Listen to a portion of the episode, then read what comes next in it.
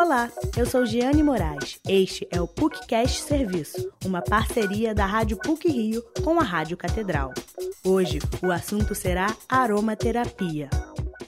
Plantas, raízes, folhas e até mesmo sementes oferecem substâncias químicas que, ao serem extraídas e transformadas em óleos essenciais, podem proporcionar equilíbrio físico, emocional e mental.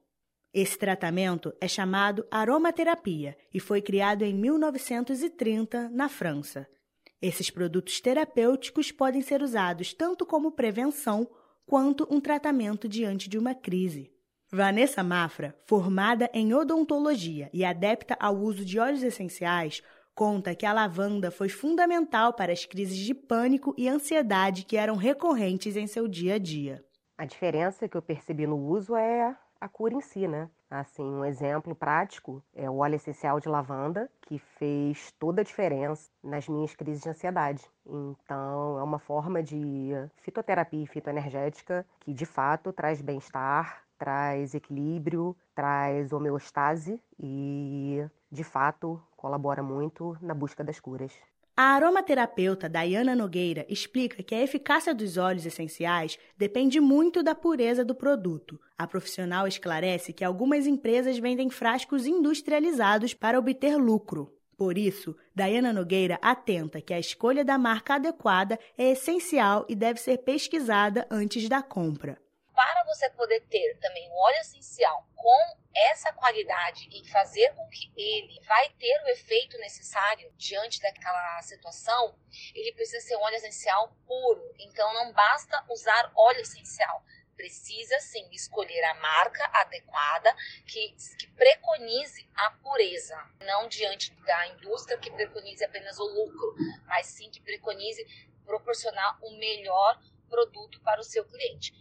Segundo a aromaterapeuta, os óleos essenciais podem ser utilizados via aromática, tópica e oral, mas é necessário que haja atenção. Não são todos os óleos que podem ser ingeridos, e os que são permitidos devem ser absolutamente puros. Para o uso direto na pele, é recomendado que o óleo seja diluído.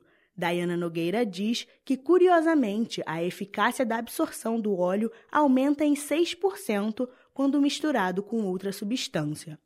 A especialista ressalta ainda que o método de inalação se destaca, porque os componentes do frasco alcançam o cérebro após dois segundos. Em dois minutos, chegam na corrente sanguínea e 20 minutos depois, os benefícios dos óleos já estão presentes em todo o sistema corporal. Mesmo com comprovação científica dos benefícios oferecidos pelos óleos, existem contraindicações. Grupos de risco, como gestantes, hipertensos e diabéticos, por exemplo, devem se atentar para não fazer um uso indiscriminado da aromaterapia. Existe uma concentração adequada dos produtos nessas situações. A aromaterapeuta Dayana Nogueira diz que desde que começou a usufruir deste método com sua família, dificilmente teve problemas de saúde.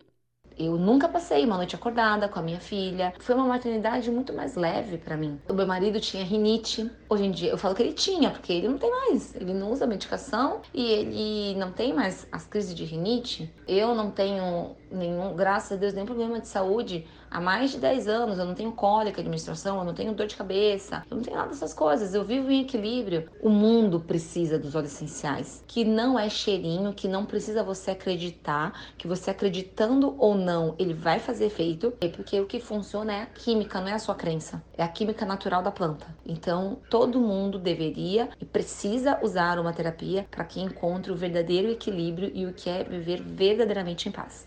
A aromaterapeuta Dayana Nogueira acredita que todas as pessoas precisam experimentar o uso da aromaterapia. Como metáfora, ela diz que o corpo é uma orquestra e o óleo essencial pode ser o maestro, que direciona para que se toque a melhor música e se tenha uma vida melhor, com equilíbrio e harmonia.